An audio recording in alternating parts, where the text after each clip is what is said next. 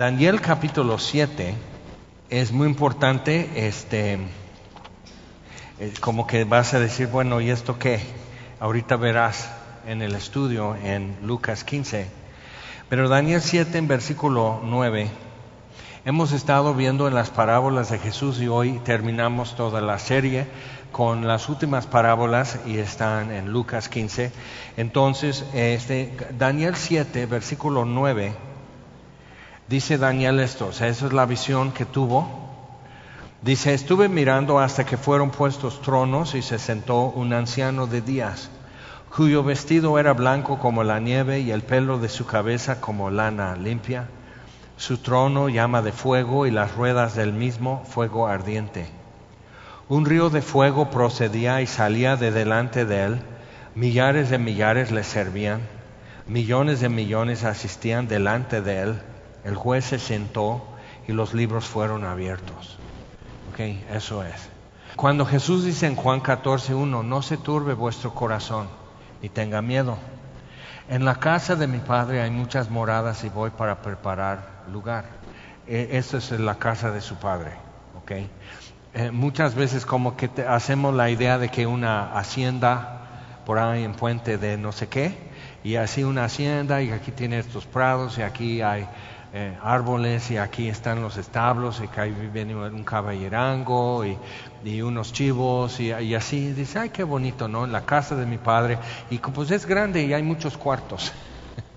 y está diciendo eso, o sea, es, a donde iba Jesús no con sangre ajena, sino su propia sangre y abriendo camino para nosotros. Entonces, cuando puedes entender eso, cuando dice, voy para, para, preparar lugar, esto es.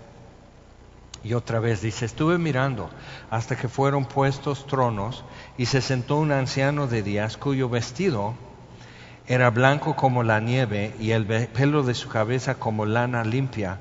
Su trono llama de fuego, eso es su trono y las ruedas del mismo fuego ardiente. Entonces su trono tiene ruedas, entonces es móvil. Y eso es una, o sea, lo que está presentando para Daniel y para sus lectores, eh, o sea, los reyes de Asiria, eh, Babilonia, Persia, así, o sea, cuando, cuando conquistaban, llegaba a su trono, pero como carretón.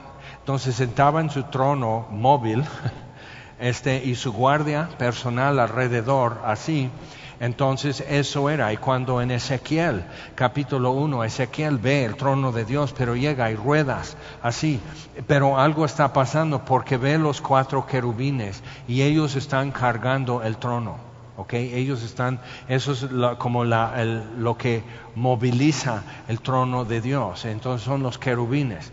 Entonces muchas veces tenemos la idea de querubines porque la capilla Sistina, entonces hay unos bebés gorditos con un pedazo de listón y alitas y así, eso es un querubín. No, eso es un niño gordo pintado por Miguel Ángel, o sea, no, nada que ver. Pero entonces los querubines son llamas de fuego, son seres así y Ezequiel los ve, luego Juan en Apocalipsis los ve, y entonces tienen cuatro rostros y depende de dónde lo estás mirando.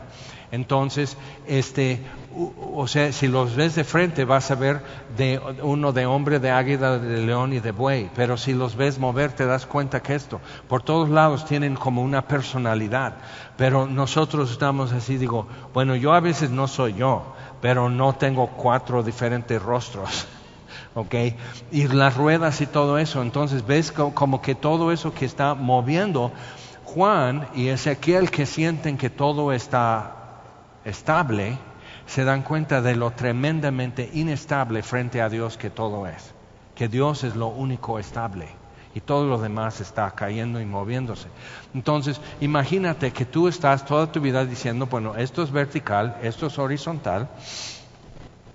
Listo, y de repente entra frente a ti un ser que tanto mayor que tú, que su presencia, simplemente como quien dice, su vibra es así, que este es el eje, no así. Y de repente tú estás así, tratando de, o sea, te das cuenta que no puedes estar delante de ese ser. Y se caen. Juan, Daniel, Ezequiel, Así. Entonces, eso es lo que Daniel ve. Ahora, vamos a Lucas 15.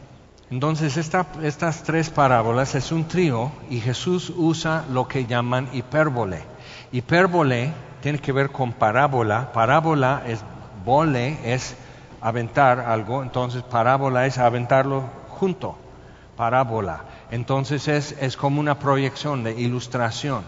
Hipérbole es hiper, o sea, aventarlo mucho más allá. Entonces es una exageración intencional para efecto y para dar dimensión y ayuda a entender, porque automáticamente te colocas en uno de los términos opuestos. Entonces Jesús, por ejemplo, dice que los fariseos son como los que, que están este, colando moscos en su sopa y tragando camellos. Es entonces imaginan así la bocota de un fariseo tratando de tragar un camello. O sea, o sea, toda la gente así, y se ríen. O, como cuando dice que no puedes agregar a tu estatura un codo. Y naturalmente, yo me acuerdo de niño, nos pusieron una película en la primaria, era de Disney, entonces estaba Pepe Grillo narrando y explicando acerca de seguridad. Entonces era como protección civil, entonces cómo hacer esto, cómo debes llevar tijera, cómo, o sea, todo esto. Entonces, acuérdense niños, termina con eso, nunca debes meter algo en tu oído más puntiagudo que tu codo. Y terminando y prenden las luces, así estamos en el salón de primaria y prendiendo las luces, todos estábamos así tratando de meter, o sea, le dices no metas esto en tu oído y ya lo está intentando. Entonces ahí están los chamacos y todos así, inténtalo, no puedes meter el codo en el oído, y, y nomás no. Y Jesús entonces dice, pues ¿cómo vas a agregar un codo a tu estatura? Y todo, imagina, ahí están el sermón del monte y todos están... Y Jesús también riéndose con ellos, divertidos divirtiéndose mientras captan la verdad y está transformando su vida, renovando su entendimiento. Entonces, viendo así entonces estas parábolas, Jesús exagera a propósito algo y la exageración eh, viene al final, realmente empieza simplemente con esto, ¿qué hombre de vosotros? Y luego en versículo 8, otra parábola, ¿qué mujer entre vosotros? Este, y ahora en el tercero no lo dice, pero podemos entender, ¿qué padre entre vosotros? Así. Pero da a entender también otra cosa, ¿qué hijo? Por eso como que lo deja así y lo avienta y lo tratamos de cachar. Y si lo podemos cachar bien, el mundo, o sea que el eje va a cambiar. Y vamos a darnos cuenta que hemos estado ah, caminando chueco toda nuestra vida. nunca hemos podido enderezarnos bien pero esto nos endereza, como que ya, ya todo toma su, su, ubicación correcta. Entonces, versículo 1, se arrecaban a Jesús todos los publicanos y pecadores para huirle. Y los publicanos eran los cobradores del impuesto romano este, muy odiados, fuera de redención para la gente, pecadores igual, o sea, con el rezago y adeudo que tienes, nunca vas a pagar tu deuda con Dios. Si a partir de hoy empiezas a andar bien y a hacer buenas obras, no vas a poder pagar lo que debes, simplemente ya, ya no estás como haciendo crecer tu deuda, pero ya estás perdido y perdido estarás. Entonces, así, eso era la mentalidad. Entonces el leproso viene y dice, si tú quieres me puedes limpiar de la lepra. Entonces es una revelación que él tiene, pero es parcial, porque sabe lo que Jesús puede, pero no sabe si quiere. Si quieres, sé que puedes, si quieres, me puedes limpiar. Y creo que en ese punto igual es como un clavo o, una espina y es, ahí vamos pasando y nos agarra. y como que nos atoramos en eso. Si quieres, pero no sé si quieres. Entonces les refirió, porque la murmuración, este a los pecadores recibe y con ellos come. Entonces nuestra regla es también recibir a todo aquel que Cristo ha recibido. Así. Pero, nos, o sea, es a nuestro criterio también y discernimiento para saber si en verdad Cristo te ha recibido. Vamos con la primera parábola. Les refirió esta parábola diciendo, ¿Qué hombre de vosotros? Otra vez es como eh, les está pidiendo, a ver, tú a ver si te encuentras en la foto. ¿Qué hombre de vosotros, teniendo cien ovejas, si pierde una de ellas, no deja las noventa y nueve en el desierto? Se las deja hasta, o sea, ahí están, y nada se mueva. Ahorita vengo. Entonces deja las noventa y nueve en el desierto y va tras la que se perdió hasta encontrarla.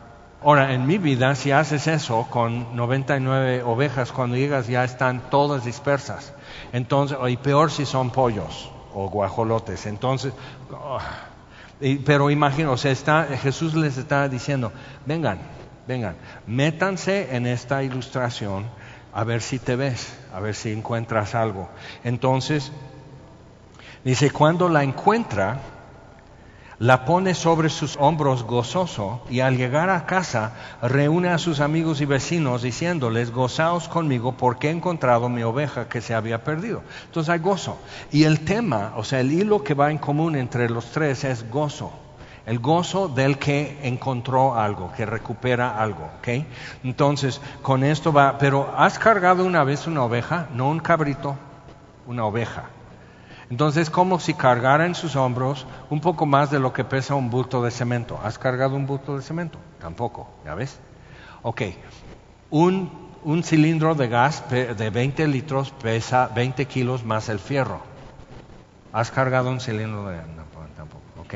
Pero para que veas, dice, ¿qué hombre de ustedes? Todos habían dicho sí. O sea, ajá, sí, sé lo que es eso. Y lo cargas y regresas y, eso, entonces ya la cargas así y también las 99 y regresas a casa y todavía haces fiesta y todavía saca, traes refrescos y tus vecinos dicen, gócense conmigo porque encontré la oveja que había perdido. Ahora, muchas veces se hace eso como que se cita este texto como para decir que el pastor tiene, tiene que tirar las 99 por ahí a ver, a ver cómo se la resuelven y buscar a la que se fue. Y normalmente la que la está diciendo es la que se fue. si sabe que está perdida, puede regresar. Y también lo primero que hay que averiguar, ¿es oveja? Porque una cabra que se va regresa, una oveja no tanto los chivos, o sea, si tú tienes un redil o una cerca alrededor, los chivos son muy adeptos para ver la forma y pueden saltar muy alto, pero normalmente van debajo de la cerca, hasta hacen un hoyo. Y tú dices, ay, chivo. Por eso, ¿ves? Chiva brincada. Nunca dicen oveja brincada porque no brincan. ¿Ok? Entonces, chiva brincada, chiva quedada, ¿ok? Entonces, todo eso tiene razón, simplemente, pero tus abuelos no entendían tu vida, entonces no les ponías atención, y ya ves. Entonces, una oveja ahí está, y por la cantidad de lana, si no es recién rasurada, entonces por la lana y todo pesa. Si cae donde hay agua es muy difícil salvarse, si se cae de lado es muy difícil levantarse, si hay lodo, todo eso, y no son muy rápidos, no son ágiles, no son deportistas. Entonces eso, entonces número uno es oveja, número dos es este redil. Entonces una cosa que sucede es esto, porque soy pastor. Pregúntame cómo se siente cuando una oveja empieza a estar en otro lado o en ningún lado. Entonces dices, híjole, número uno, ¿es oveja? Número dos, ¿es de este redil? Entonces, y dices, sí, porque búsquedas se hacen hasta en Facebook, ¿ok? Entonces hay forma de localizar. Pero entonces, ¿a qué voy? Bueno, Jesús dice, cuando amplía mucho sobre el tema del buen pastor y sus ovejas, dice, el buen pastor llama a sus ovejas por nombre y le siguen, y no siguen a otro porque no conocen su voz. Entonces mi actitud es esto, si escuchan la voz de Jesús hablando junto a mí, se van a parar junto a mí. Si escuchan a Jesús junto a otro pastor, se van a parar frente a él. Es así de sencillo. Escuchan la voz de Jesús. Si no lo escuchan aquí, está bien tampoco las voy a ir a traer de la oreja, siéntate oveja y no me obligues otra vez. O sea, no, ok, porque de por sí ninguna es mía, son de él. Entonces, o sea, es más ordenado y, así. Pero número uno es oveja, número dos es este redil. Entonces, de una vez ya tranquilo sobre ese tema cuando te lo citan fuera de contexto, porque es nomás fíjate quiénes son. ¿Ok? Entonces dices, híjole, ¿serás oveja? Vas a ver cómo se pone contigo ya, porque fíjate, una oveja no te puede morder, Literal, tiene dientes abajo para cortar el pasto y no tiene dientes arriba. Entonces nomás te va a hacer esto. ¿Ok? Entonces, si te muerde, no es oveja. Listo. Tampoco patean. Sí se dan de topones, pero bueno, eso es otro cuento. Ok, entonces, y cuando la encuentra, versículo 5, la pone sobre sus hombros gozoso y al llegar a casa reúne a sus amigos y vecinos diciéndoles, gozaos conmigo porque he encontrado mi oveja que se había perdido. Y las 99, ah, también, también, también, hay gozo porque no tuve que ir por ellas. 99 más, híjole, no me da tiempo. Entonces, hay gozo, pero luego de Jesús como que eso es el hipérbole, exagera. Dice, esto es muy ordinario. ¿A poco no? Te da gozo y te da una sensación de satisfacción, como, como que no quedaba algo y no arrancaba tu coche y sin llamar mecánico dices, ¿y será esto? Y arranca.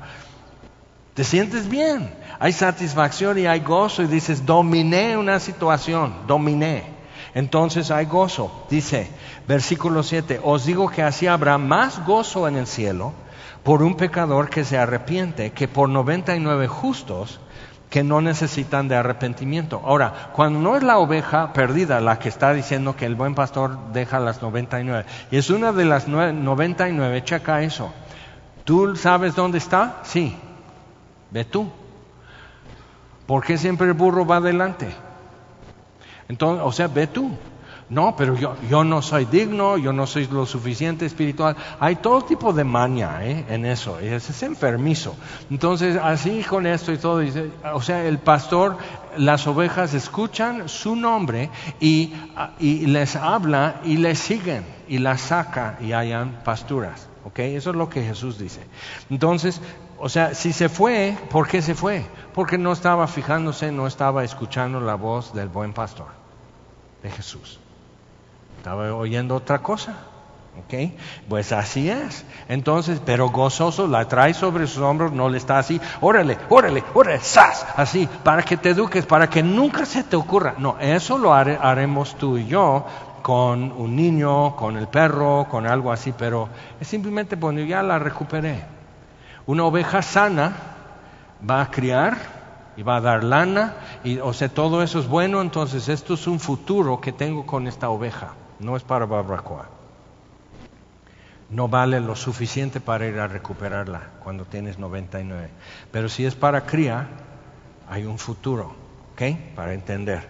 Entonces, hay más gozo en el cielo, dice, por un pecador que se arrepiente. Y normalmente lo que se entiende, lo que dicen, y toda la vida desde los 70, los 70 lo escucho, que los ángeles hacen fiesta cuando un pecador recibe a Cristo. Okay, los, los ángeles empiezan y trompetas y confeti y globos y todo eso. No dice eso, porque dice en versículo 10 que hay gozo delante de los ángeles de Dios. Entonces, si el gozo es delante de los ángeles, ya lo vimos en Daniel, ¿quién está delante de los ángeles?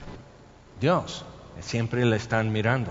Daniel 7 millares de millares, millones de millones asisten. Entonces todos están así. Jesús dice, a, no hacer tropezar un niño espiritualmente, moralmente, dice, porque sus ángeles están siempre mirando a Dios. Gabriel dice este, a, Zacarías, el padre de, de Juan Bautista, dice, yo soy Gabriel que estoy delante de Dios. O sea, él al hablar a Zacarías está mirando a Dios. ¿ok? Los ángeles siempre lo ven, los demonios también. Por eso identificaban a Jesús. Entonces, cuando tomas todo eso, dices, órale, órale. Entonces, hay gozo, más gozo en el cielo por un pecador. Entonces, el que se goza es Dios.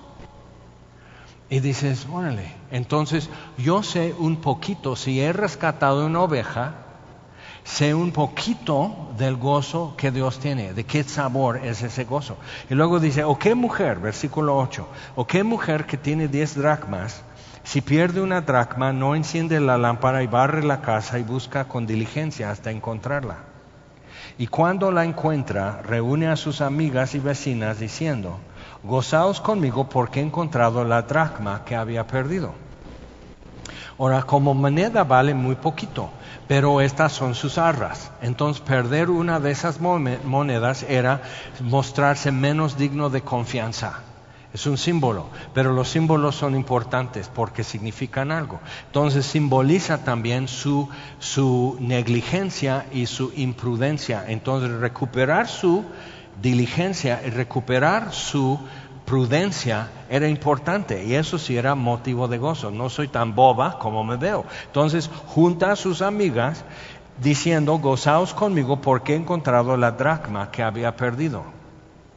Entonces no estaba tratando de completar para comprar huevo o algo así, sino encontré esto, esta moneda es singular y pertenece a un grupo de monedas que simboliza algo. Ok, entonces llegamos a la, entonces otra vez versículo 10, os digo que hay gozo delante de los ángeles de Dios por un pecador que se arrepiente. Y dices, pero no vale nada, como los publicanos y los pecadores no valían nada para los fariseos y escribas. No vale tanto, no es para tanto. Y ellos sentían que Dios se goza más en mí que en aquel. Entonces Jesús dice, no, es al revés. Entonces ve, ve, o sea, entonces hace una exageración intencional para, para que se ubiquen y, tengan dimensión para la verdad que les va a enseñar en la tercera parábola. Y también dijo, y aquí podemos decir, ¿qué padre entre ustedes? ¿O qué hijo entre ustedes? Porque aquí hay dos que son, que figuran y de, de repente te identificas con el papá y de repente sabes que tú eres el hijo. Entonces dice, un hombre tenía dos hijos y el menor de ellos dijo a su padre, ahora qué hijo dice eso a su padre, dame mi herencia como no te apuras a morir. ¿Ok? ¿Qué padre no le pone una cachetada? ¿Qué hijo? O sea, hasta la mamá le pone la cachetada. O sea, ¿cómo crees? Padre, dame la parte de los bienes que me corresponde y les repartió sus bienes. Entonces están así. Pero ¿qué padre entre nosotros? No, yo les digo, no, pues qué, ponte a estudiar. Y eso si le va bien, le hablo así. O sea, que dices, ¿qué padre entre ustedes si su hijo hace esto? ¿Qué hijo de entre ustedes se atreve a humillar delante de todos a su papá de esta manera y poner en desgracia y deshonra a toda su familia en la comunidad por hacerlo así? Entonces, ¿qué? Y todos están así un poco ¡ah! mortificados y que no, sería muy gacho. ¿ok? Pero es muy importante, por eso la exageración. Pero vemos que esto es normal y la exageración somos nosotros, porque fuimos más lejos y malgastamos peor la cosa. Y el costo de recuperarnos fue infinitamente mayor. Entonces seguimos leyendo. Y les repartió los bienes. No muchos días después, juntándolo todo el día, eh, todo el hijo menor, se fue lejos en una provincia apartada y allí desperdició sus bienes viviendo perdidamente. Y cuando todo lo hubo malgastado, vino una gran hambre en aquella provincia y comenzó a faltarle. Y fue y se arrimó a uno de los ciudadanos de aquella tierra, el cual le envió a su hacienda para que apacentase cerdos. Entonces lo está diciendo a, a, judíos y, al oír eso está apacentando cerdos y dice, órale, todos están así, órale, sí, está tocando fondo. En mi granja, cuando yo era niño, usábamos botas de hule para meternos en donde estaba el ganado, y sobre todo en tiempo de lluvia. Entonces teníamos cinco mil gallinas, pero de rancho, sueltas, no en jaulas como en granjas, así que son miles y cuatro en cada jaula y acabando su vida así. Las nuestras bajo el sol, cantando, chiflando, diciendo himnos y todo eso. Entonces, y ahí de vez en cuando se les ocurre poner un huevo. Entonces, pero cuando llovía, todo el abono, todo el estiércol de pollo que estaba ya batido y mordido por caminar y rascar y todo lo que hacen las gallinas, ya mojado eso con tierra, hacía una papilla, un lodo de este profundo. Entonces, caminando con zapatos, entonces ahí estás, porque Converse no era cool era simplemente tenis, no había Nike, no había Adidas, nada, nada. Entonces, caminas con eso y nunca en tu vida se va a quitar el olor, y eso es de estiércol de pollo. Y teníamos cerdo, entonces con más razón te pones las botas de hule. ¿Y por qué? Porque eso no, o sea, vas a quemar esto y aún así va a quedar un olorcito en el humo de estiércol de marrano. Entonces, muy, muy penetrante, muy, muy pegajoso y así. Entonces, si has estado así cuidando o lavábamos el marrano, tus manos huelen a puerco, ¿ok? Y, pero, entonces él está apacentando cerdos, eso es lo que él hace. Y deseaba llenar su vientre de las algarrobas que comían los cerdos, pero nadie le daba. Entonces no hay, o sea, él ya es de segunda clase, está en un lugar que no son judíos, ¿te acuerdas de los dos mil marranos que cuidaban? Estaban junto a donde estaba el Gadareno. En Decápolis eran diez ciudades de gentiles, de griegos, que Roma hizo las ciudades al estilo greco-romano y con todas las costumbres y cultura y todo, para cerrar la última brecha entre Galilea y Judea contra Persia y tener gente leal a Roma y no a Persia en esa, en esa brecha. Entonces, teniendo eso, porque las alturas de Golán, donde están las ciudades, o sea, para eso, el ejército que tome control de eso, por eso Israel no suelta control, el ejército que controle las alturas de Golán controla todo alrededor, tanto Siria, como Israel. Ok, entonces ahí están con eso y los de Decápolis pues comen cerdo. Entonces igual, o sea, Jesús visita a uno que ni siquiera tan mal que huele a cerdo, por apacentar cerdos como los demás que estaban ahí en el cerro junto a él, sino este es el loco. Saca los demonios y está vestido y en su cabal juicio sentado a los pies de Jesús cuando llegan. Pero los cerdos se echaron al mar. Entonces lo que un ser humano soporta aquí, los cerdos no soportaban. Dos mil de ellos no soportaban, se echaron al agua y ahogaron. Entonces piensa, o sea, lo que ese hombre estaba teniendo dentro de sí, la tormenta, las voces, los empujones, la distorsión de todo, de punto de vista. O sea, si hablamos del eje y que, y que Ezequiel ve que, esto es vertical y horizontal y no puede estar en pie te marea y te caes. Juan, también el apóstol y también Daniel. O sea, así y dices, sentimos, no, pues esto es vertical y esto es horizontal. No, vertical para nosotros es lo que va directo al centro de la Tierra por la gravedad, eso es vertical. Y por eso en la China no se caen y están caminando al revés, con sus pies arriba y su cabeza hacia abajo. Y dicen, no, ¿sí? ¿O por qué? Entonces vertical es, es, es referente a donde yo estoy. Pero delante de Dios es el único y eso establece lo que es vertical y horizontal y lo que no está alineado con Dios se va a caer. Entonces por eso la Biblia dice que tiempo, es tiempo que el juicio comience y comienza por la casa de Dios. Y si el, si el justo apenas se salva, ¿dónde quedará el impío? Y cuando dicen a las a las peñas y en las cuevas, dicen, caigan sobre nosotros, escóndanos del rostro que, el del, que está en el trono, lo que vio Daniel, porque el gran día de su ha llegado y quién podrá sostenerse en pie. Entonces viene el día en que Dios simplemente por como Él está, todos se, o se, te tienes que alinear y la mejor forma es hincado, arrodillado, recuperas estabilidad. Ok, entonces bien, ya, te di el, tip profesional, ok, pro tip para la venida de Jesús si te agarra no preparado. Entonces, les reparte los bienes, va a una provincia apartada, comenzó a faltarle, está arrimado a uno de los ciudadanos para que le dé algo. Versículo 16, deseaba llenar su vientre de las algarrobas que comían los cerdos, pero nadie le daba. Entonces él no era igual a la gente. ¿Ok? No decían, claro que sí. No, tú hueles a cochino. No, no eres igual. Además, eres de los más bajos de nosotros y eres, eres extranjero. Entonces, parte de esta parábola es como lo demás. ¿A quién le pertenecía la moneda perdida? a esa mujer. ¿A quién le pertenecía esa oveja perdida? A aquel hombre. ¿A quién le pertenecía este niño? A nadie. Quiso estar libre, quiso independizarse. Entonces, ¿a quién pertenece? A nadie. No tiene tierra, no tiene familia y no tiene un futuro. Pero todavía no lo sabe.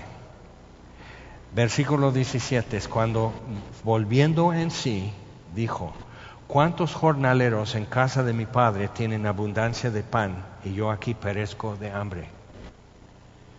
Si marcas tu Biblia, ¿por qué no subrayas en casa de mi padre? Jesús dijo, en casa de mi padre hay muchas moradas. Voy pues a preparar lugar. ¿Ok? Entonces aquí este muchacho en casa de mi padre tiene abundancia de pan. Yo aquí perezco de hambre. Ahora vamos a Génesis 3, por favor. Hablamos un poco de los querubines y Ezequiel capítulo 1. Lee alguna vez, checa también cuando Juan en Apocalipsis ve el trono de Dios y dices, órale, órale es algo diferente y tiene ruedas, entonces es móvil. Pero delante de él nadie puede estar en pie. O sea, delante de él todos demuestra lo inestable que es delante de él y el estable. Entonces, Génesis 3, cuando Dios ya tiene que expulsar a Adán y Eva del huerto de Edén, porque dice, para que no coma del fruto del árbol de vida y viva para siempre. Y dices, ay no, qué cruel. ahora sí, pues ya se amoló porque ya, ya, ya, o sea, ya, ya va a ser mortal. Y ahora peor, no hay ni siquiera, o sea, lo saca de un lugar bonito a un lugar no tan bonito. ¿sí? Y dice, ahora tú vas a trabajar la tierra, antes te daba sola. Ahora, pero tú tienes que trabajar y con el sudor de tu frente que es, que va a decir, o sea, hasta que no te canses, no vas a comer, no vas a estar bien. Pero eso es lo que Adán quiso. ¿Te das cuenta? O sea, cuando el hijo menor dice, dame mi herencia, está diciendo, como no te apuras a morir, dame lo que me tocaría como si hubieras muerto. Es muy gacho. Pero ¿qué es lo que Adán dijo a Dios al comer el fruto de la ciencia del bien y el mal? La mentira fue, seréis como Dios. ¿Ok? Entonces dice, eso es lo que quiero, dame lo que es mío. Ya lo quiero. Muy importante, porque Jesús está contando una historia, no una parábola. ¿Ok? Está contando una historia. Entonces, en versículo 23 Génesis 3, 23. Y lo sacó Jehová del huerto de Edén para que labrase la tierra de que fue tomado. Porque si Adán negó el espíritu, lo sacó Dios de la tierra y de ahí lo formó con sus manos. Habló y árboles, aves, peces, bestias, reptiles, habló y todo esto fue. Pero Dios formó al hombre con sus manos, es producto de sus manos.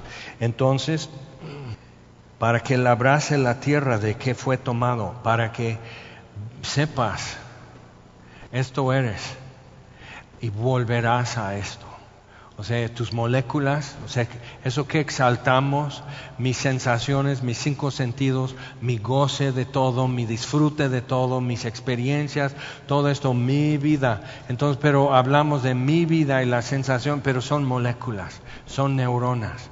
Y cuando por fin tus neuronas se apagan, todo empieza en ese instante y hasta más. O sea, ves si algún diente no está flojo. ¿Ok? y las moléculas que componen tu piel, tu ADN no está replicándose bien. Y dices, no, pues por eso esta crema te ayuda, es un antioxidante. Digo, son arrugas, amigas, son arrugas y benditas. ¿Por qué? Porque me recuerdan algo. Fui tomado de la tierra y a la tierra volveré. Estas moléculas que tú ves moviendo, parpadeando y todo eso, son moléculas. Pero fui redimido entonces voy para preparar lugar. La casa de mi padre hay muchas moradas. das cuenta? ¿Qué estará hablando? ¿Que necesitas techo? Entonces, echó pues fuera al hombre y puso al oriente del huerto de Edén querubines, lo que vio Ezequiel. Y, y, querub es una palabra que, que viene este, más, de más oriente del hebreo, como que es muy antigua, eh, está en, en Farsi, el idioma de los persas y así, y, es simplemente ardiente, o sea, una llama de fuego, querub. Todos los querubines. Y una espada encendida que se revolvía por todos lados para guardar el camino del árbol de vida. ¿Te acuerdas en el libro de Josué? Ya cruzaron el, mar, el río Jordán. Y Josué sale y está viendo enfrente Jericó solito él como para decir, bueno, esta gente no son guerreros, son quejumbrosos. Arrastran los pies 40 años por el desierto, pero no son guerreros, no son organizados, no saben escuchar órdenes, no saben enfilarse, no saben nada. Entonces Josué dice, yo los tengo que formar en un ejército y tomar esta tierra. Y aquí va la primera ciudad. Entonces ahí está, enfrente de Jericó, y ve un hombre de repente, con una espada en su mano no guardada. Es una espada en su mano. Entonces dice, ¿estás con nosotros o con ellos, Josué? ¿Estás con nosotros o con ellos? Y fíjate la respuesta. Soy capitán del ejército de Jehová. Ni con ellos ni con ustedes. La pregunta, mi Josué, es, ¿estamos contigo o somos tu enemigo? O sea, otra vez, el eje es así y nosotros venimos bien quitados de la pena y te das cuenta que vertical es así y te caes. Entonces Josué viene bien así que esto que no yo, Dios me ha ungido y Dios me ha mandado a tomar esta tierra y a encabezar el ejército de Israel. estás con nosotros y con ellos y dice, lo bueno es que ustedes están conmigo. Yo soy el capitán Josué y una espada en su mano. Eh, cuando iban a hacer este Sansón, por ejemplo, este, el ángel de Jehová, una teofanía, una aparición de Dios antes de la encarnación, toca así este, el sacrificio sobre una piedra con su vara, simplemente su, vara, así como llevaban, y se quema y sube con el humo. Y, los papás de, de Sansón así. Entonces los rabinos creían que antes del diluvio, cuando existía todavía el huerto de Edén, pero estaba cerrado al ser humano, entonces creían que al traer sus sacrificios, como Abel trajo y fue acepto, porque Dios contestó con fuego. Por eso Elías, con los profetas de Baal, invoca el precepto celestial, el precepto de Dios en, cómo indicar que un sacrificio es acepto contesta con fuego. Entonces aceptó el sacrificio de Abel y rechazó el, sacrificio de Caín con fuego. Entonces una espada de fuego se volvía a todos lados que nadie entre al huerto de Edén. La puerta no estaba cerrada, pero ¿qué es lo que dice Jesús? Juan capítulo 10. Yo soy la puerta. Ahí está una espada de fuego y nadie entra. Pero el que por mí entrare, el buen pastor, será salvo. Pero ¿cómo vas a entrar? No te permite. El que venciere, le daré del fruto del árbol de vida. Entonces nos queda una victoria más. ¿Qué será? pensando en eso, y los querubines, pero si los querubines rodean el trono de Dios y en Ezequiel son los que portan el trono de Dios y es la guardia imperial, por decir, del rey del universo, los querubines, que los querubines estén ya fuera del Edén, guardando la entrada, Dios se sacó, Dios sacó su trono, su punto de encuentro con el hombre, ya no es el Edén. Y él dice, Jesús, yo soy el camino, la verdad y la vida y nadie viene al Padre sino por mí. Ahora volvamos por favor a Lucas 15, versículo 17 nuevamente, 15, 17. Y volviendo en sí, dijo, ¿cuántos jornaleros en casa de mi Padre tienen abundancia de pan y yo aquí perezco de hambre? Volviendo en sí, Dios llega a Edén al caer la tarde y se esconden Adán y Eva y Dios dice, ¿dónde estás? Ahora Dios no estaba diciendo, onta Adán, así como un juego, ahora Adán que travieso, ahora se esconden Adán y Eva, a ver chicos, ¿dónde están? No tengo toda la tarde. No, no está así. Dios sabe lo que ha pasado, se mantuvo al margen, como el padre del hijo pródigo, se hizo al margen. Cuando lo humilla y lo insulta pidiendo de una vez su herencia, se hace al margen.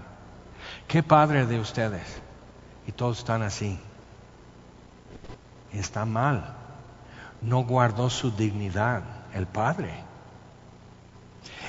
Y probablemente parte de la caída de Satanás es que despreció que Dios no guardó su dignidad. ¿Por qué?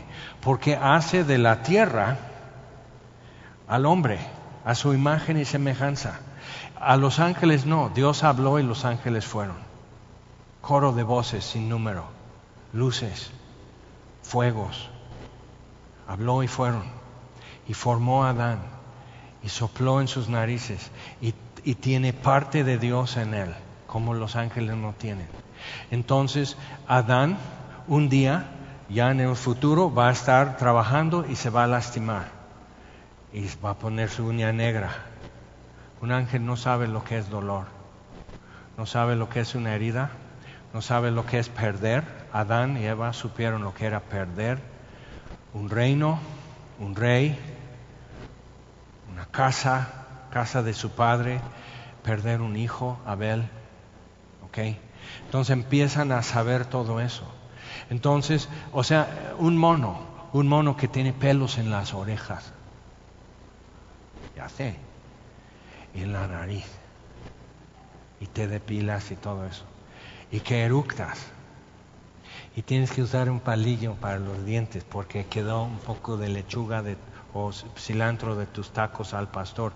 Y ahora, ¿quién puede hablar contigo con esa salsa con ajo que usa? Qué bárbaro.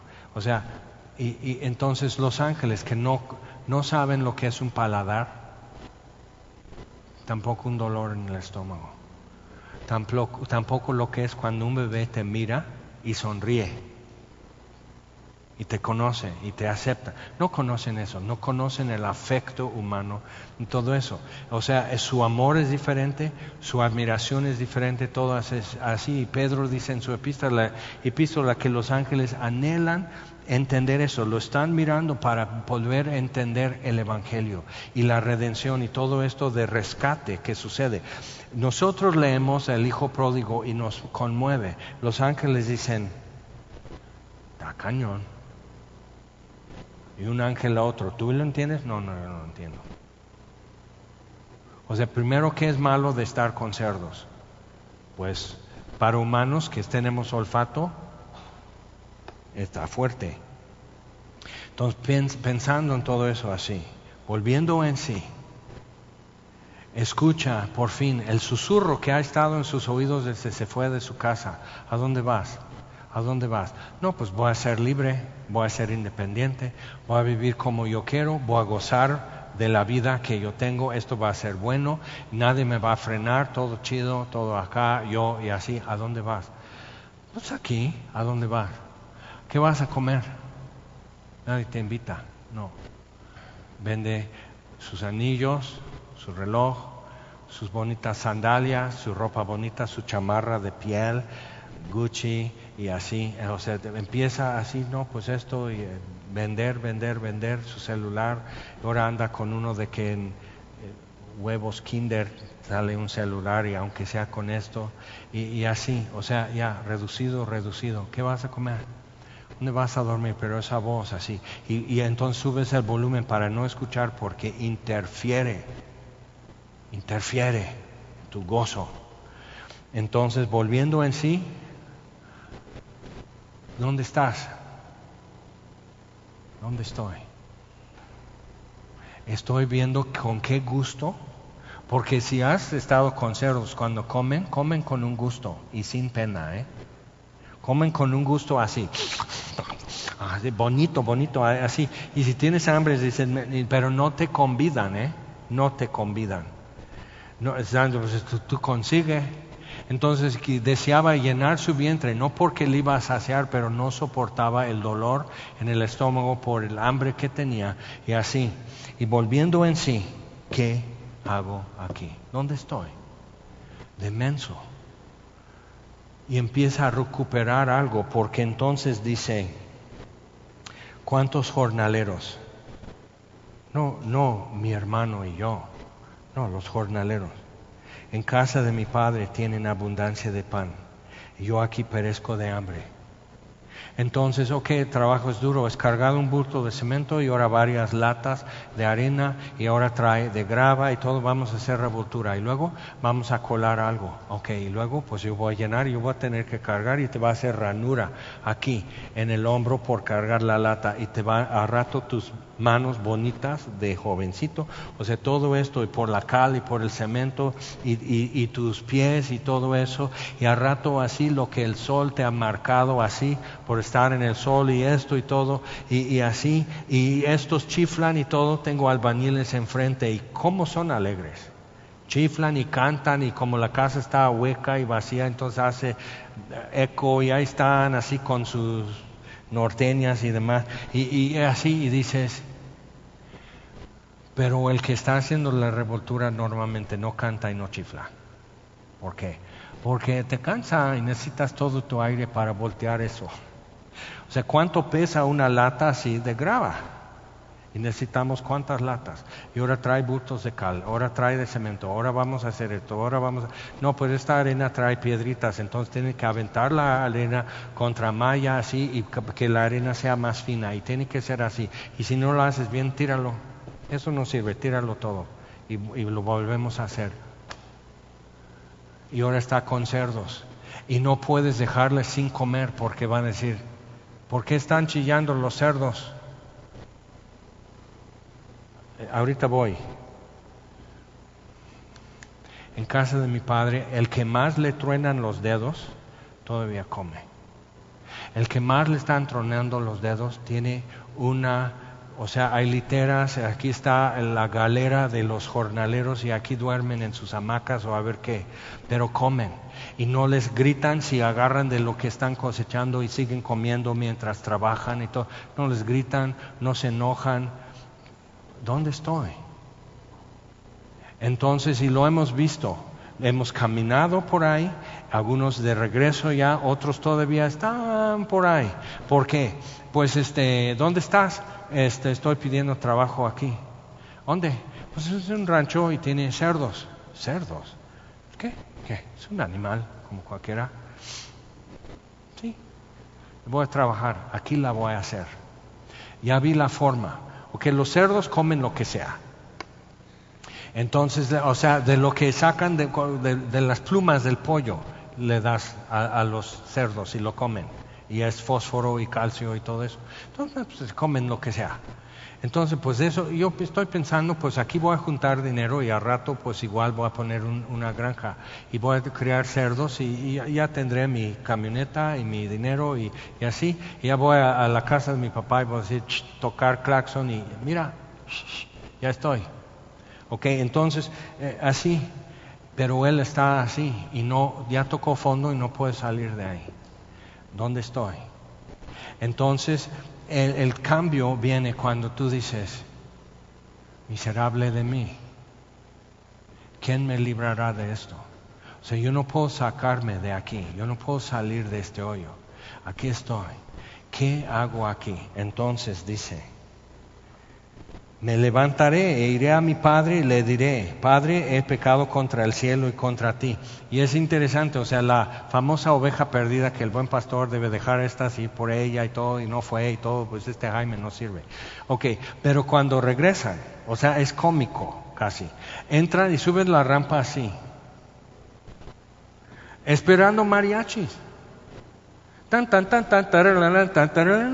Así todos y pum, y así, y, cohetes, y confeti, y globos, y un pastel, y todo eso. Ajá, pero tu speech, mm, he pecado contra el cielo y contra ti, papá. O sea, a ver, viene de ahí. Y luego van los mariachis, pero primero viene de ahí. He pecado, hice mal. Y se nos atora. se nos atora a decir, se nos atora el rollito que sí hay que sacar. Confesar es decir lo mismo. Entonces, si Dios dice, pecó contra mí, tú tienes que decir, pequé contra ti. Si Dios dice, esto es robo, tú tienes que decir, es robo. Si Dios dice, esto es idolatría, tú tienes que decir, esto es idolatría. Es decir, lo mismo. Y si me pongo de acuerdo con Dios, Él ya está de acuerdo conmigo. Pero si yo le contradigo a Dios, ¿por qué estoy esperando mariachis todavía? Y barbacoa y toda la cosa. Entonces, o, sea, pero ve, ¿cómo? Y la necedad. Sí, pero no. Sí, yo sé que es gacho, yo sé que estoy mal. Y ves que como que dicen es, yo, a mí me gusta ser franco. No, te gusta ser rebelde. Te gusta desafiar. O sea, eso no es rebelde. Si fuera rebelde, ve allá y no haga ruido. Haz tu vida y no haga ruido y que así, sí, ya. Pero tener que venir y decir, estoy mal, estoy desquebrajado, pero la voy a hacer. Me gusta ser franco.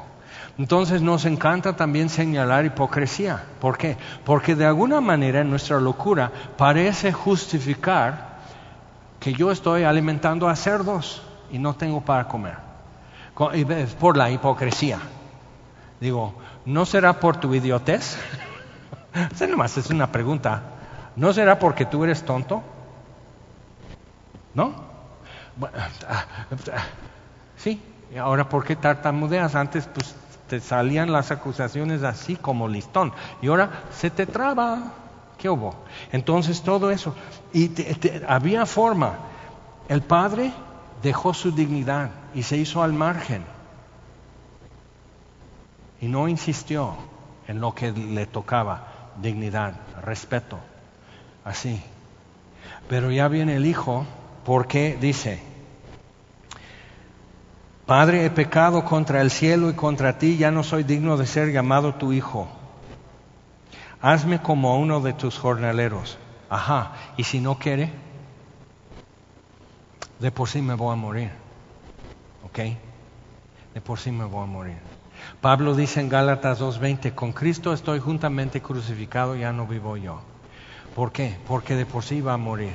En el camino a Damasco, si Él no me dice levántate, me vas a servir, es porque me va a matar. Con Cristo estoy juntamente crucificado, ya no vivo yo. Y la vida que ahora vivo, la vivo en la fe del Hijo de Dios que me amó y se entregó por mí. Entonces tenemos aquí este muchacho, dice, y levantándose. Entonces, entre versículo 18 y versículo 20 es convertir tu confesión. O sea, ahora estoy de acuerdo con Dios, ahora voy a decir lo que Él dice, ahora voy a decir que soy un tonto, ahora voy a decir que soy un rebelde, ahora voy a decir que desobedecí y la amargura de mi calle de amargura la traje yo, no me la pusieron, la traje yo. Esta amargura de mi alma. Ya yo la traje aquí. Entonces, ok, ajá, pero si no te levantas, simplemente decir, me levantaré, porque luego te levantas del sermón, dice, ahora sí estuvo muy bueno, ahora el pastor dijo eso, a mí me impactó mucho, y ay, no, no, no, no, no, pero si no te levantas, es mero hablar. Y los viejitos ya saben lo que decían. De lengua, ¿qué? Me como un plato y ni me gusta y le puedes hacer siete salsas, pero no, lengua no. Y entonces si no te levantas es mero hablar. Y no sirve de nada. Y los cochinos, ahí estás, me levantaré y haré esto. Y los chinos, dice que amén, dice que es cierto, dice que tengo razón. Ajá, pero si no te levantas, si no conviertes eso y dice ahora, entonces, pues qué, para hacer tu maleta, hijo, ya no tienes ni siquiera dar las gracias, simplemente levántate y ve. Busca, de esos que dan de, comer a los cerdos, de esos ya están esperando en la calle que les den trabajo. No te preocupes, los cerdos sobrevivirán, pero tú estás a punto de morir. Por primera vez haz algo sensato. Haz algo que como que muestra que eres hombre, que eres adulto. O sea, haz algo por primera vez así.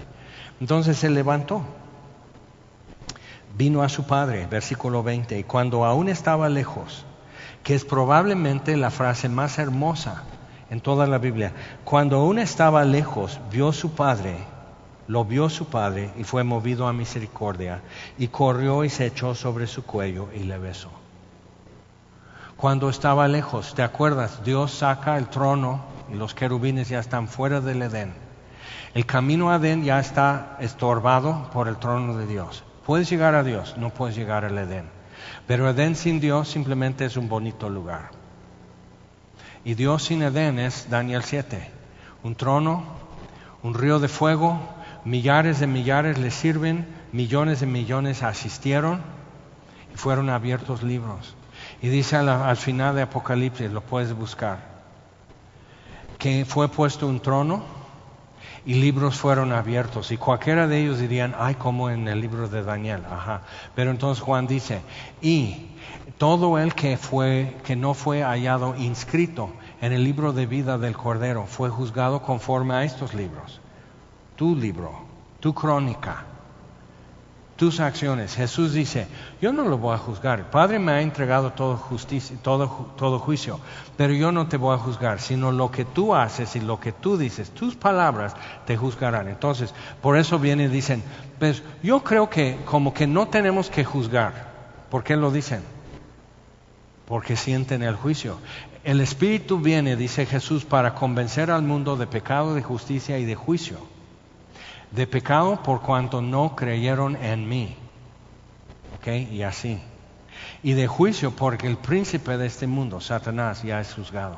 Y de justicia porque sus obras son malas. Entonces dice, por tus palabras serás juzgado. Entonces yo creo que, que cada uno decide su propia verdad. Ajá. Entonces yo voy a estar así con un, con un cucharón de puré de papa. Eh, mi verdad es que esto te lo aviente y que. Y que lo, em, que lo comas desde así, desde la barba, así. Un, dos, tres. Eso es mi verdad. Porque yo soy travieso. Ahí te va. Eso es mi verdad. ¿Es tu verdad? Ay, ¿por qué eres tan grosero? Eso, en mi verdad, eso no es grosería. Eso es diversión de la mejor. ahí te va. Un, dos, tres. O sea, ¿cómo? Y ve lo que está pasando en el mundo cuando cada quien empieza a implementar su propia verdad. ¿Qué está pasando? Entonces todos aceptan cuando escogen su alternativa, se dan cuenta y aceptan y ratifican que esta es la verdad y esta es justicia y optan por una alternativa, el hijo pródigo, todos hijos de Adán. Y comiendo lo que los cerdos ni siquiera quieren. Entonces ahí estamos con esto. Qué bonita dieta. Pero de repente nos cansamos y volviendo en sí, ¿dónde estoy? Entonces levantándose, vino y su padre lo vio en el camino y corrió. Otra vez, por segunda vez, dejó su dignidad. ¿Te das cuenta? O sea, el niño viene, ahora por lo menos te, te faltó respeto y otra vez, mira, te humillas. O sea, ese hombre es oriental. Eres el jefe de tu hogar y recíbelo aquí. Y cuando ya te rogó, o sea, cuando ya te rogó y ya sabes como de qué sabor viene el helado, entonces ya te puedes doblar tantito y aflojar tantito, decir, qué bueno hijo que ya regresaste. Corre hacia él y lo besa. No, si, si les muestras bondad van a seguir pecando como tú comprenderás. O sea, Dios nos muestra su perdón y nos muestra su amor en que siendo aún pecadores, Cristo murió por nosotros y como que esto no nos convence, que pecar no es la de ahí. Y seguimos. Y tardamos mucho para por fin decir, ¿dónde estoy? O sea, ya entendiendo lo que Dios es, lo que Dios ha hecho, lo que Dios ofrece, y seguimos con nuestro rollo así, porque todavía no hemos llegado al fin de nosotros. Todavía nos queda un poco de mecate, pero ya llegamos al final de esto y decimos, ¿dónde estoy? Y rodeado de marranos no es buena compañía. Naciste para estar en un lugar, perteneces a esa familia y se empieza a acordar de eso. Yo pertenezco a una familia. Yo tengo un hogar y ahí pertenezco. O sea, yo antes podía entrar y salir y no tenía que tocar la puerta. No sé si alguna vez te han cerrado así y ahora sí pide bonito, toca la puerta, a ver si quieren abrir. Entonces es muy horrible. Entonces él llega y dice, él sabe que realmente para que mi padre me reciba es un volado. Águila, que sí, sol, no. Pero de por sí me voy a morir. Y le dijo, Padre, he pecado contra el cielo y contra ti y ya no soy digno de ser llamado tu hijo. ¿Ok? Le dice, pero hasta ahí. Su oferta, pero entonces, este, tómale como uno de tus jornaleros, o sea, el que barre el establo, el que trae agua a las vacas, o, lo que sea, o lo que sea, o el que está siempre tumbando monte, o, o no sé, lo que sea, papá. No le deja terminar su speech, pero es eso, si tú te vas y ya quieres regresar, trae el speech, aunque sea así, aunque no te dejemos terminarlo, trae el speech.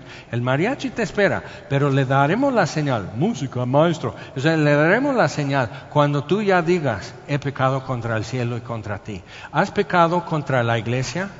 ¿Has hablado mal de semilla? ¿Has criticado los que están aquí sirviéndote? ¿Has pecado contra Dios? ¿Ok? Porque es la esposa del Cordero, la iglesia. Entonces, entonces vas así y, tiras a la basura y todo eso. Entonces ya quieres que todo así, que, que tus dianitas cuando vienes subiendo y los mariachis y todo el y, y el arpa jarocha y quieres todo eso. Pues ¿qué has hecho? Y además hueles a cochino. O sea, por favor. Eh, sí, o sea, humanamente. ¿Qué esperabas? Y, pero a pesar de todo, ahí están los recién. Hola, buenos días. Sí es. Qué bueno, ya a ver si se queda esta vez. Y te preguntas por qué no te ruegan. Bueno, más piensa, o sea, es parte de recapacitar y decir, si me dejan llegar hasta arriba en la rampa, si me dejan tomar un asiento, si nadie me mira sobre el hombro, ya es ganancia. Que si me tratan simplemente como X, eso es ganancia. Entonces cuando vemos a alguien así, dices, pobrecito, le vamos a animar. Viene muy agachado, viene muy quebrantado. O sea, ya despierta otra cosa en uno. Y mira, es movido a misericordia porque ve lo gacho que viene su hijo humanamente diríamos, ándale, ándale, a ver con qué boca habla. O sea, eso es lo normal. Y movido a misericordia, corrió y le alcanza. Y todos nosotros, cuando tú vienes a Dios, te das cuenta que no estás en la puerta todavía. Él sale al camino por ti. Y cuando te das cuenta de eso, dices, ¿qué padre entre ustedes ¿qué hijo entre ustedes? O sea, dice, este, este cuento se está desarrollando muy distinto a cómo se hace en la vida. ¿Ok? Entonces, así, ¿qué padre hace esto? ¿Qué hijo hace lo que este niño hizo? ¿Y cuántos regresan? Y le interrumpe porque eso es todo. He pecado contra el cielo y contra ti, ya no soy digno de ser llamado tu hijo y morí y morí. Con Cristo estoy juntamente crucificado, ya no vivo yo más, Cristo vive en mí. O sea, la vida que ahora vivo es porque Él vive en mí, porque realmente no soy digno de ser llamado su hijo. O sea, no debo entrar en la casa, no debo tener nada que ver aquí. O sea, el buen pastor me habló y subí el volumen para no escuchar su voz. Entonces, ¿cómo? ¿Cómo? O sea, ¿en qué mundo se hace así? Entonces, el padre dijo a sus siervos, sacad el mejor vestido y vestidle, pero lo besó antes. Y poned un anillo en su mano y calzado en sus pies. Y no dice, oye, tus tenis están bonitos. Eso lo hacemos nosotros. Oye, tus tenis. Oye, como que es la ropa que te llevaste cuando te fuiste. Cualquier poblano te lo dirá. Como que tu ropa es la misma, ¿no? Tiene que haber, tiene que haber un dardo de fuego, tiene que haber una indirecta, tiene que haber un comentario, tiene que haber así toda la gente alrededor en la fiesta y todos están así y están con violines y todos los judíos danzando y todo eso y más el top y todo eso, ay, tu hijo regresó y va a haber alguien así. Pero fíjate, o sea, yo lo vi en Facebook, yo, yo estaba siguiendo su Instagram y ponía cada cosa en Instagram, que de veras, qué bárbaro y así, pero qué bueno, ya regresó, o sea, Aquí estoy, o sea, siempre va a haber eso, siempre. Pero este niño está en casa y va a haber gente que dice cosas. Pero él nomás está mirando a su papá. Su papá le está mirando a él. Entonces, entre Dios y Adán, cuando dice, ¿qué has hecho, Adán? ¿Qué, ¿Dónde está la mirada de Adán? ¿Qué mirada en sus ojos? ¿Qué mirada en los ojos de Dios? Porque cuando Dios dice, ¿qué has hecho? ¿Dónde estás? ¿Qué has hecho? Comiste del fruto. ¿Y tú? Y todavía no dice la verdad. Bueno, ella me dio, así es que mejor pregúntale. ¿Ok? Jesús, cuando dicen, ¿qué ha hecho Jaime? Yo lo pagué. ¿Pero qué ha hecho? Yo lo pagué. ¿Qué ha hecho? Yo lo pagué. Está pagado. Y tal sumo sacerdote nos convenía, dice la Biblia. Tal Salvador nos convenía. Yo ya lo pagué. Pero es que, ¿te debe? Yo lo pago. Traed el becerro gordo y matadlo y comamos y hagamos fiesta, porque este mi hijo muerto era y ha revivido, se había perdido y es hallado. Entonces está el papá enteramente en el momento de redención y comienza a regocijarse. Entonces las dos otras parábolas de la oveja perdida y la moneda perdida era simplemente para que la gente escuchando entrara en escenario con Jesús, pero ya en el escenario se encuentran que yo estoy en el papel no del papá, sino del hijo.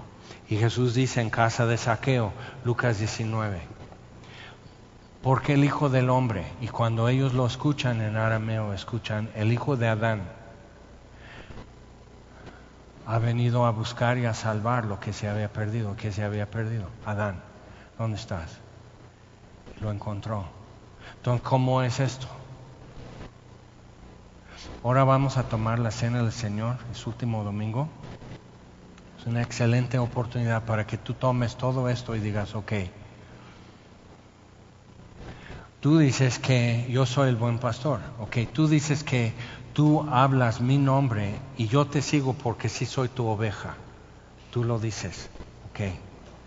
Tú dices que he muerto en delitos y pecados y seguía la corriente de este mundo, a gusto y en rebelión, siendo por naturaleza hijo de ira igual que los demás. O sea, tú dices esto. Pero tú ahora dices que mi hijo que estaba muerto ahora vive. Tú dices eso. Y pregúntale a Dios, ¿soy aquel? ¿Puedo entrar? ¿En esta casa todavía se acuerdan, se acuerdan de mí? Yo creo que la sorpresa mayor en la vida de este muchacho es, regresar y su papá no solo está asomándose, no que tu hijo está muerto, sí, pero pues ah, viene caminando un muchacho y como que su forma de caminar es igual de necio que mi hijo, igual de, de torpe. Y está así y cambia su rostro. Sí es mi hijo, igual de torpe de siempre y descalzo. Y es movido a misericordia no por cómo es el muchacho, sino porque, por cómo es el papá. Y corre hacia él. ¿Qué hombre entre ustedes? Y de repente todos están así. Yo necesito a alguien así. Yo necesito pertenecer a ese papá, a esa familia, a esa casa. Y ya vimos en Daniel, en la casa de mi padre hay muchas moradas, millares de millares y millones de millones, sin número. Voy para preparar lugar. Porque Jesús en la noche que fue entregado tomó pan y dijo, este es mi cuerpo. Entonces otra vez dejó su dignidad haciendo al hombre y por segunda vez dejó su dignidad redimiendo al hombre. Y entonces no se aferró a ser igual a Dios, sino se despojó, se vació y tomó forma de hombre. Y siendo hallado como hombre, se hizo obediente hasta la muerte y muerte de cruz. Coman esto, es mi cuerpo, también de tierra. Jesús fue hecho de tierra como tú y yo. Porque es mi cuerpo entregado por ustedes. Y asimismo, habiendo cenado, tomó la copa y dijo, esta copa es el nuevo pacto en mi sangre, derramada por muchos. Beban todos. Y todas las veces, dice, chicos, les encargo, todas las veces que hagan esto, háganlo en memoria de mí. Me voy a morir. Y Pablo dice, así que todas las veces que comemos este pan y bebemos esta copa, la muerte del Señor anunciamos hasta que Él venga, porque resucitó y viene. Entonces lo haremos hasta que Él venga. Porque el último pródigo a regresar va a ser Jesús. Él va a ser el último que llega cuando ya estamos todos adentro. Y dice, yo no volveré a hacer esto hasta que lo haga con ustedes en el reino. Él también espera ese día. dice, por eso hay gozo delante de los ángeles cada vez que uno se arrepiente, cada que uno perdido es hallado. Hay gozo, pero ¿de quién es? Del Padre y resulta también del hijo de Adán que vino a buscar a Adán. Y aquí estamos. Y agradecidos. Vamos a orar. Señor, te damos gracias por tu palabra y gracias sobre todo por Jesucristo, nuestro Salvador. Y gracias, Señor, porque la puerta está abierta. Gracias porque hay un Padre que está asomándose y corre hacia nosotros y pierde su dignidad por un hijo. Entonces, Señor, aquí estamos. Y hemos pecado contra el cielo y contra ti. Y no somos dignos de ser llamados tus hijos. Y queremos servirte mejor. Porque la neta es que estamos muertos de hambre. Y gracias que nos interrumpes. Y no como siervos, sino hijos solamente. No obstante, Señor, de aquí en adelante estamos para servirte. Te damos gracias en el nombre de Jesús. Amén. Vamos a tomar.